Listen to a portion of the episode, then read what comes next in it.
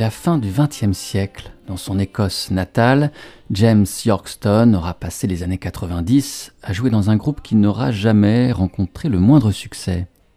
C'est la fin du XXe siècle et pour Yorkston, le temps du renoncement, de l'abandon de cette carrière de musicien qu'il appelait de ses voeux, le temps de l'abandon ou presque. Il enregistre une poignée de chansons seul, à la guitare, dans une tradition folk, éloignée de la musique qu'il put produire jusqu'alors, mais enracinée dans la tourbe que foulent ses pieds depuis toujours. Son CD fait main se vend peu, mais fait parler de lui.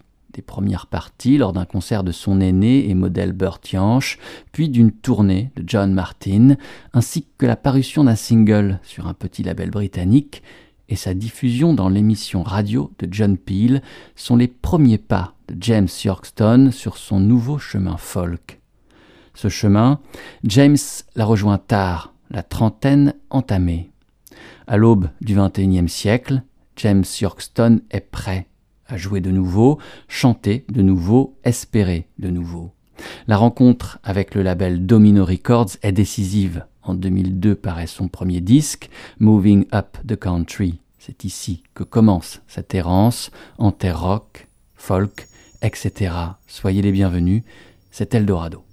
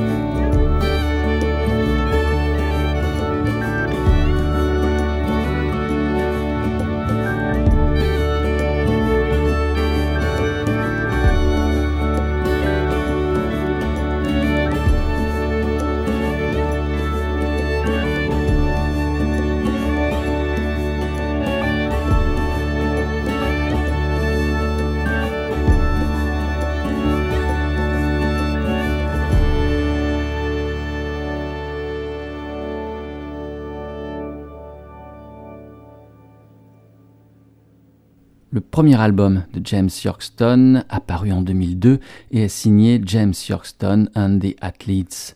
La mention de ces athlètes déroute. Les compagnons de Yorkston n'ont rien de force de la nature. Ils seraient plutôt de ces rêveurs qui traquent ces nuances, ces frémissements, se fondent en elles pour en déceler les beautés infimes. Les athlètes qui accompagnent James Yorkston sont une demi-douzaine et apportent chacun ses petites touches à la mandoline, à la flûte, à la clarinette, au vibraphone, qui ajoutées les unes aux autres créent le miracle d'un son dense et frémissant, riche et épuré. L'homme derrière ce disque majeur qu'est Moving Up the Country, c'est le réalisateur artistique et ancien bassiste du groupe Cocteau Twins, Simon Raymond. Alors, James Yorkston ne quittera plus l'excellence de ce folk subtil, serein et brumeux. Si l'on avance sur le chemin de Yorkston, on parvient au bout d'un moment à l'aube de l'année 2016. Rien n'a fondamentalement changé, donc. On retrouve chez Yorkston ce souci de s'entourer afin de réinventer sa propre tradition. Chez Domino Records, toujours, paraît donc en janvier 2016 un disque co-signé Yorkston, Thorn, Cannes, à savoir James Yorkston, chanteur et guitariste folk écossais, Jon Thorne, contrebassiste de la scène électro-anglaise, Suhail Yusuf Khan, joueur de sarangi reconnu et chanteur classique de New Delhi. Le résultat est magnifiquement déroutant et porte le nom de Everything Sacred.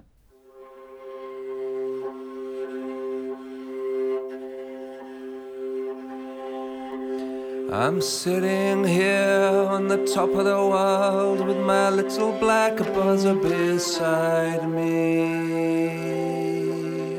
My bum is cold and my face is white, and this is my message to you.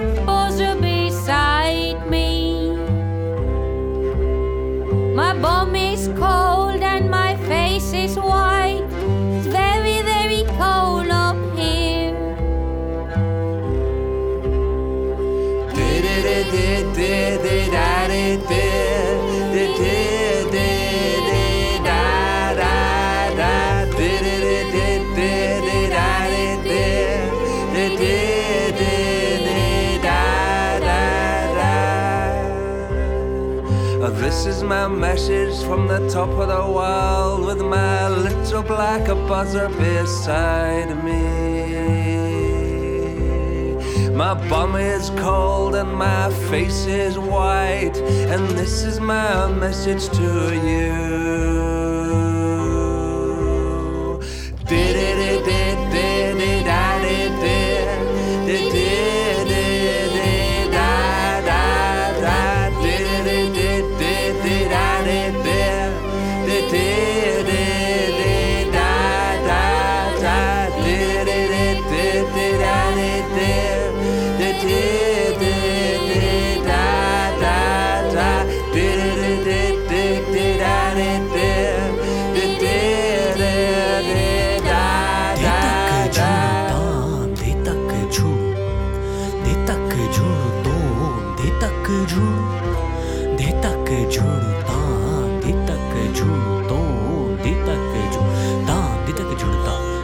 तक झूड़ता तां दे तक झूड़ता दे तक झूड़ दे तक झूड़ तो दे तक झूड़ दे तक झूड़ धरिगिड़ तक धरिगिड़ तक धरिगिड़ तक धरिगिड़ तक धरिगिड़ धरिगिड़ धरिगिड़ तक धरिगिड़ तक धरिगिड़ तक धरिगिड़ तक धरिगिड़ था धरिगिड़ तक था धरिगिड़ तक था धरिगिड़ धरिगिड़ तक था दे तक झूड़ दे तक झूड़ तो दे तक झूड़ ता दे तक झूड़ ता दिन दे तक झूड़ धरिगिड़ तक था धरिगिड़ तक था धरिगिड़ तक था धरिगिड़ तक था En jouant ensemble en tant que Yorkston, Thorne, Cannes, nous abordons un large éventail de sons et de chansons. En parallèle à des parties écrites, nous avons laissé une part importante à l'improvisation, repris le Little Black Brother d'Ivor Cutler et Song for Tirza de Lal Watterson. Le background jazz de Yon passe au premier plan, tout comme le chant fervent et l'exceptionnel jeu de sarangi de Suhail. Je fais de mon mieux pour les suivre. Ainsi s'exprime l'humble James Yorkston au sujet de ce disque Everything Sacred qu'il co-signe avec deux musiciens aux horizons si différents du sien. Little Black Buzzer, à l'instant entendu, et extrait de ce disque de rencontre, est une reprise du chanteur, songwriter, poète et humoriste écossais, un compatriote de Yorkston donc, Ivor Cutler. L'homme a laissé une forte empreinte en Écosse, notamment pour sa présence assidue dans les émissions de télévision et de radio britanniques, mais aussi parce que Ivor Cutler est l'auteur de nombreuses chansons pour enfants. Son univers se situe là, à la croisée de l'enfance et de l'âge adulte, de l'imaginaire et du réel. On peut voir Cutler comme conducteur de bus dans le film Magical Mystery Tour des Beatles en 1967. On peut l'entendre aussi comme invité du chef-d'œuvre inclassable Rock Bottom de Robert Wyatt, paru en 1974.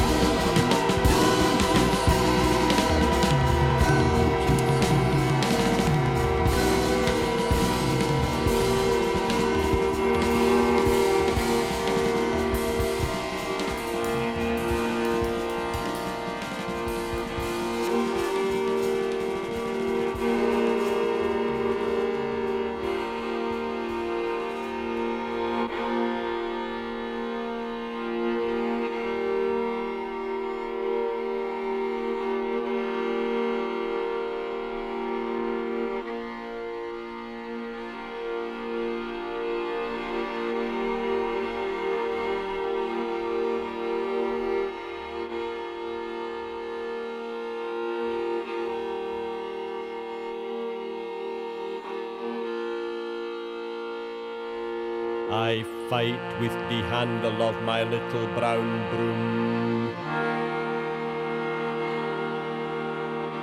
I pull out the wires of the telephone.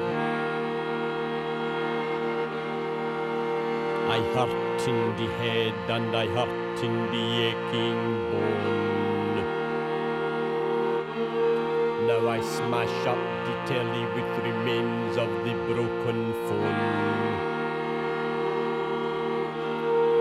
I fighting for the crust of the little brown loaf.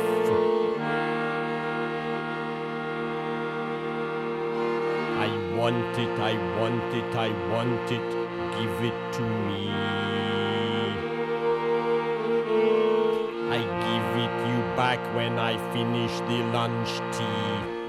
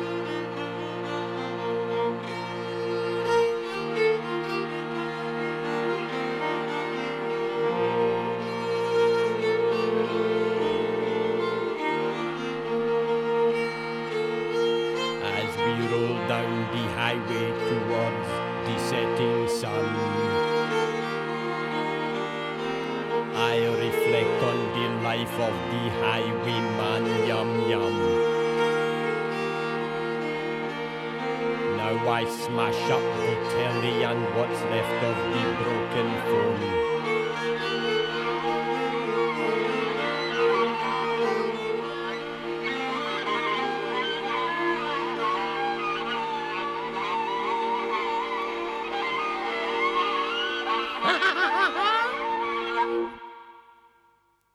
Cœur de l'été brûlant 1974 paraît le songe à queue, le rêve sous-marin de Robert Wyatt. La musique du disque Rock Bottom germa l'année précédente, alors que Wyatt était à Venise avec sa femme. Émancipé de ses groupes Soft Machine et Matching Mall, Robert est seul à présent. La musique qui se joue dans sa tête pourra s'épanouir sans compromis, sans contrainte. Le batteur n'a pris dans ses bagages qu'un petit clavier, un synthétiseur que lui a offert sa femme Alfie. Et incroyable, les infinis de Rock Bottom seront esquissés sur ce piano joué. Quand il revient en Angleterre, le drame survient. Robert chute d'une haute fenêtre et son corps se fracasse plus bas. Il perd l'usage de ses jambes, et c'est ainsi qu'à l'hôpital, l'écriture de Rock Bottom se poursuit. Un disque d'ondes, de mouvements immobiles, le disque d'un batteur cloué au sol, mais au rêve intact.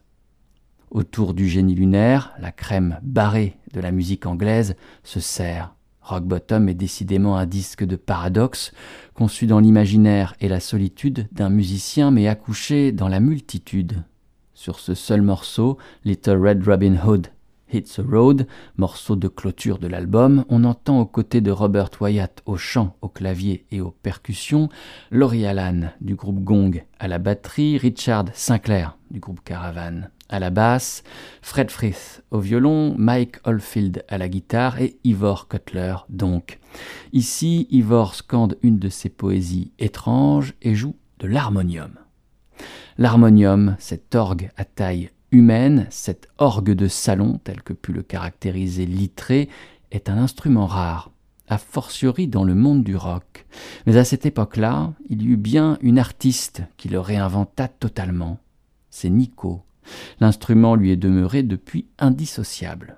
Restons en 1974, l'année de Rock Bottom. Nico fait paraître son quatrième album, intitulé The End, le sommet peut-être de sa carrière.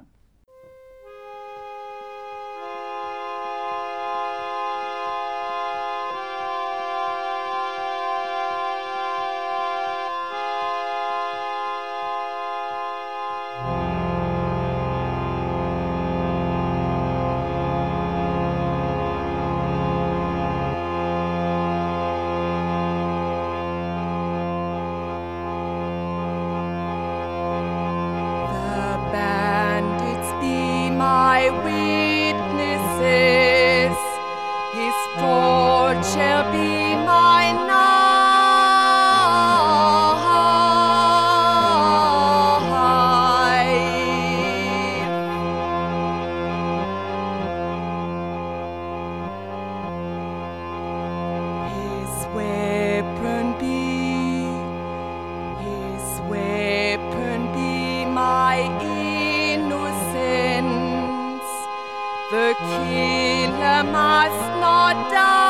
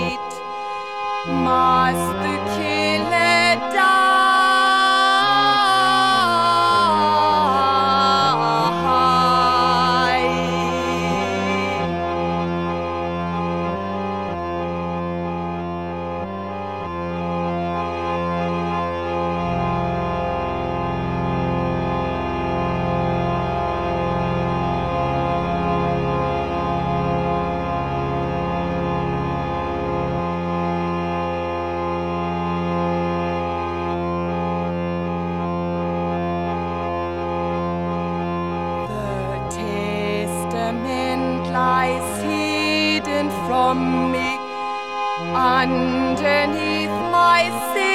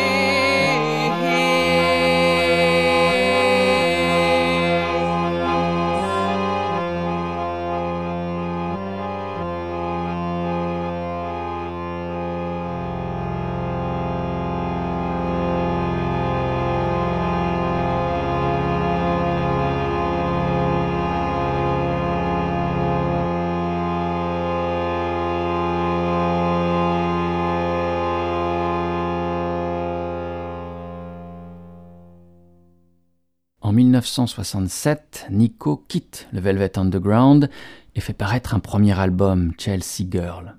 Le disque est beau, mais ne sied pas à Nico qui le trouve trop arrangé, trop pop à son goût. Aussi, pour le second, elle fait appel à son complice du Velvet, lui aussi évadé du groupe, alors John Cale. Les trois disques qui succèdent à ce premier essai sont produits par John Cale et Nico y joue véritablement sa musique. Elle est l'auteur à présent de ses chansons et les interprète à l'harmonium. Après la parution de son quatrième disque, The End, en 1974, Nico entrera dans une phase de silence qui durera sept ans, la musicienne se débattant avec son addiction à l'héroïne et victime du peu de succès public que ses chansons rencontrent. Sur The End, dont on entendait le titre Valley of Kings, Nico à l'harmonium est accompagné de John Cale, bien sûr. Et ce dernier joue d'un instrumentarium sidérant. Basse, xylophone, guitare, synthétiseur, orgue, marimba, triangle, cabaza, glockenspiel, percussion, piano se succèdent sous les doigts du virtuose gallois. Il y a aussi, aux côtés de John Cale et Nico, en studio, Phil Manzanera à la guitare électrique et Brian Eno au synthétiseur. Le disque paraît en novembre 1974. Quelques mois auparavant, Nico se produisait en concert au Rainbow Theatre de Londres avec les mêmes Cale et Eno. Le concert parut sous le nom de June 1 1974 sur label Island Records comme le disque The End. Les musiciens réunis pour ce concert sont donc Nico, John Cale, Brian Eno ainsi que Kevin Ayers. Tous les quatre interprètent à tour de rôle leurs chansons accompagnées par les autres. sont également présents au Rainbow Theatre ce 1er juin 1974 d'autres musiciens extraordinaires, tels par exemple Robert Wyatt, l'ancien compagnon de Kevin Ayers au sein de Soft Machine, dont le superbe album Rock Bottom paraîtra le mois suivant, en juillet 1974. Extrait de ce concert et donc du disque qui en témoigne, June 1, 1974, la chanson Driving Me Backwards, interprétée par Brian Eno.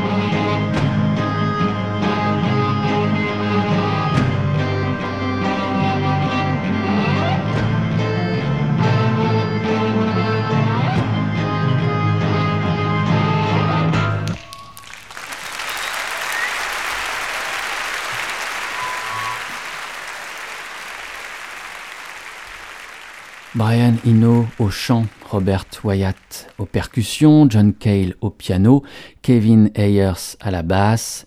Voici un aperçu de la formation de Rêve qui joue sur ce titre de Eno, Driving Me Backwards. Le disque June 1 1974, enregistrement d'un concert donné à Londres, se répartit ainsi. La face B est interprétée par Kevin Ayers, tandis que la face A est occupée par les chansons de Eno, Cale et Nico. Deux chansons de Brian Eno ouvrent la face A, qui se clôt avec l'interprétation solitaire de Nico, harmonium, voix, de la chanson des Doors, The End.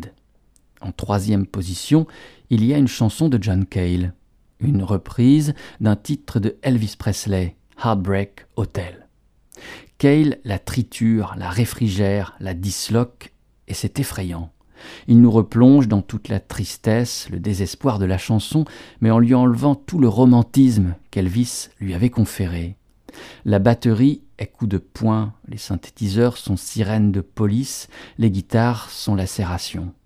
La terreur s'invite, et l'interprétation de Cale est à mi-chemin entre le cynisme détaché et la peur panique. Près de vingt ans plus tard, John Cale est en tournée en Europe. Seul, la plupart du temps au piano, il revisite son répertoire comme on arpente les chemins du passé. Recueilli, affligé, ému, les concerts s'enchaînent avec une intensité, une beauté peut-être inégalée dans la carrière solo de Cale, qui semble avoir trouvé une certaine forme de paix. Un disque verra le jour qui renfermera la quintessence de ses interprétations. Fragments of a Rainy Season. On y retrouve Heartbreak Hotel, cette chanson qui narre un fait divers, l'histoire d'un jeune homme qui se suicide en se jetant par la fenêtre d'un motel pour ne laisser derrière lui qu'une feuille de papier griffonnée des mots I walk on a lonely street, je marche dans une rue solitaire.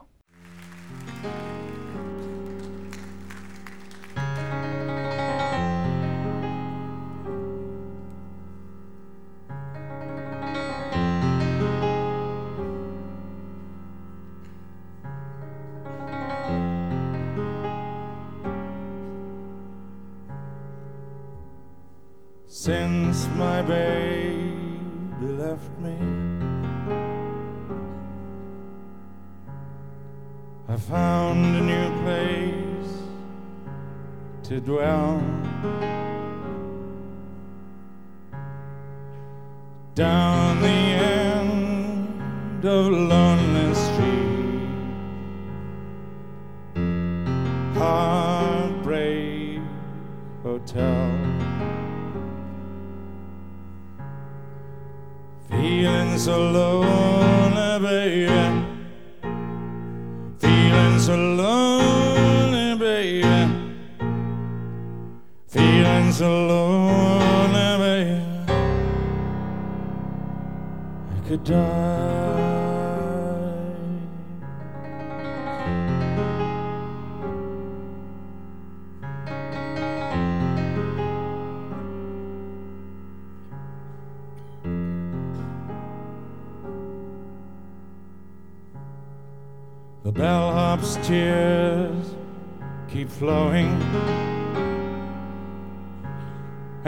desk clerk is dressed in black.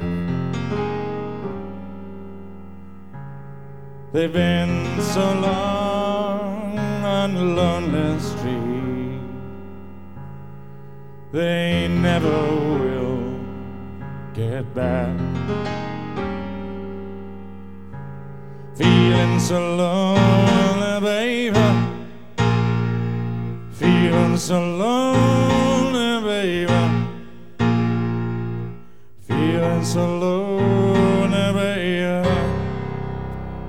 down.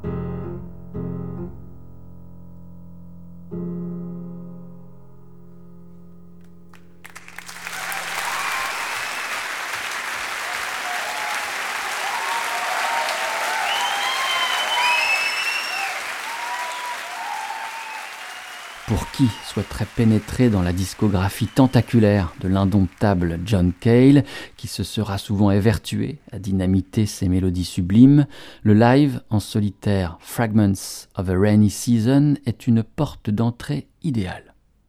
À l'aube des années 90, Cale y revisite une carrière forte de plus de 20 années déjà. Quelquefois à la guitare, souvent au piano, il dénude ses chansons et en sculpte les saillances, là, sur le vif, en une maîtrise musicale et une liberté d'interprétation impressionnantes. Sur cet album figurent deux reprises, Heartbreak Hotel, donc, ainsi que Alléluia, originellement composé et interprété par Leonard Cohen. Ce titre fut abondamment repris, mais deux interprétations, outre celle de Cohen lui-même, demeurent largement au-dessus du lot. Celle de Cale est la première. La seconde, c'est celle de Jeff Buckley, qui figure dans l'album unique du jeune prodige à la carrière météoritique. Grace est gravé en 1994 et demeure l'un des albums marquants de cette année-là et sans conteste de la décennie 90. En septembre 1994, Grace est élu album du mois dans les Inrecuptibles, alors mensuel, et c'est Gilles Torgman qui en rédige la chronique. Voici une poignée de ces lignes repêchées. Pas besoin de 36 écoutes pour deviner que ce Prométhée stupéfait ira aussi loin que sa course à l'abîme le lui permettra. Il est de ceux qu'André Suarez nommait les grands vivants, ceux pour qui la sensation d'exister ne se goûte que sur fond de risque permanent. Il est de ceux qui vont trop loin. Tout son disque proclame une logique de l'outrepassement, où le beau et le laid, le bien et le mal n'ont plus cours. Jeff Buckley est au-delà du goût. La transe n'est pas prosélyte, on peut choisir de ne pas y entrer pour goûter ailleurs des plaisirs plus raisonnables. Il est dès lors parfaitement concevable de ne pas entrer chez Jeff Buckley, comme on se refuse, pour certains, à entrer chez Albert Eiler ou chez Oum Kalsoum. Mais il faut alors savoir ce qu'on perd, une certaine qualité de vertige sauvage, une cruauté de la joie, une algèbre des extrêmes.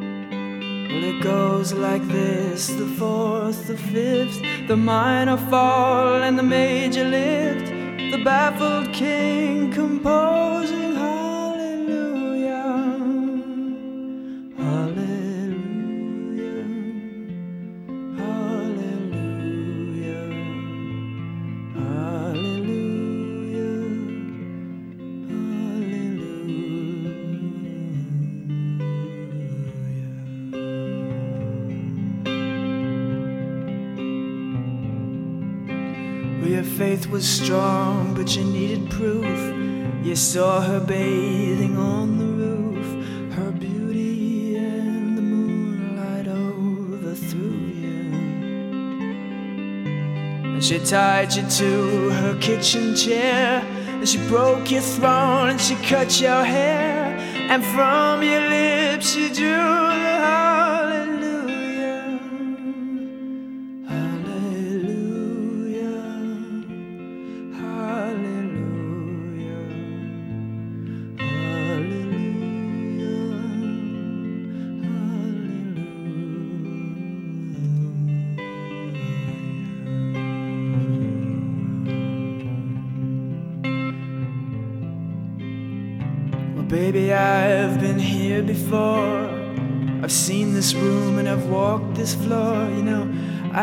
Used to live alone before I knew you. And I've seen your flag on the marble arch. And love is not a victory march, it's a cold and it's a broken hallelujah. Hallelujah.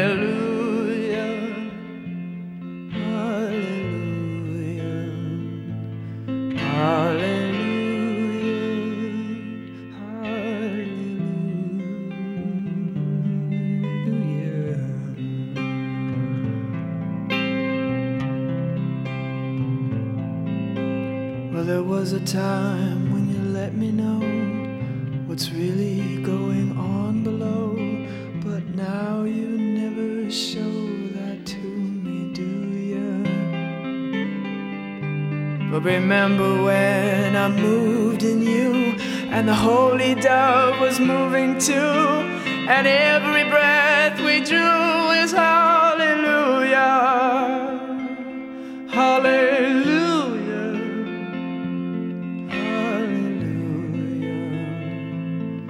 heart.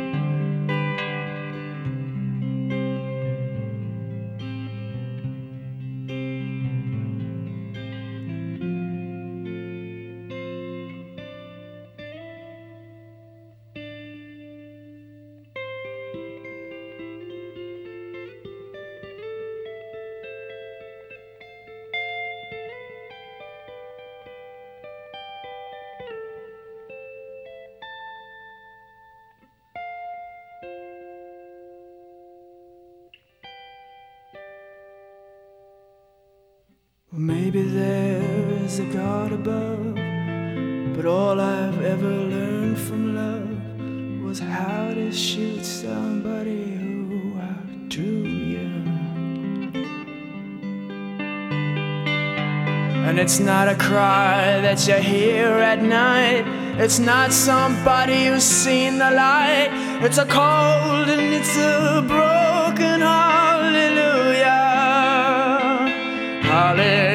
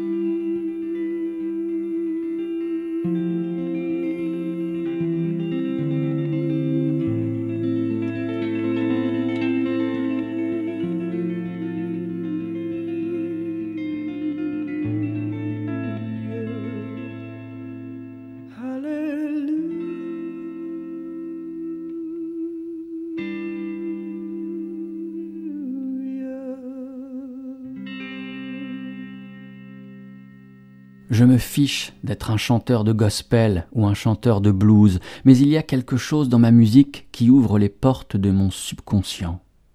Quand je chante, c'est comme si un mystérieux individu s'insinuait en moi. Pour moi, la transe, c'est la parfaite unité entre ce corps et cet esprit. Il n'y a plus la moindre séparation entre ce que je dis et ce que je ressens.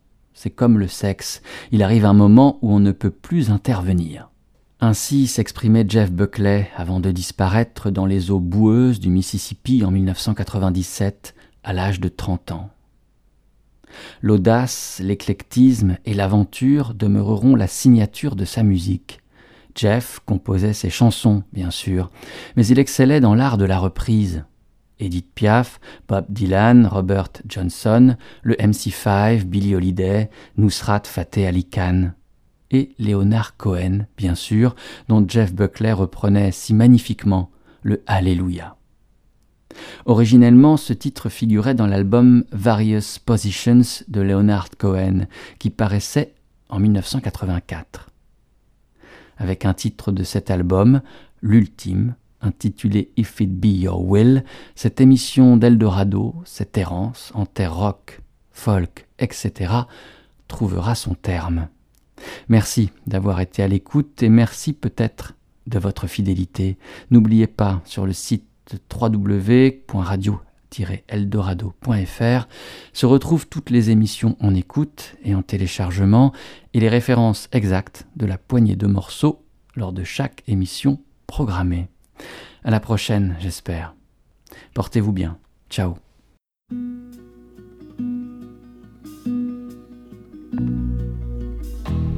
If it be your will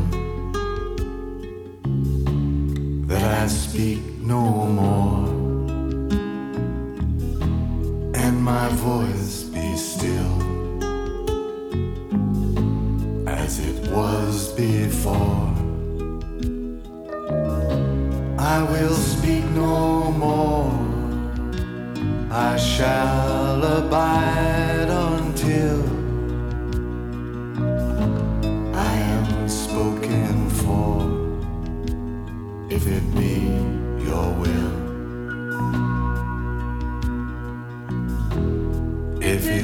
it be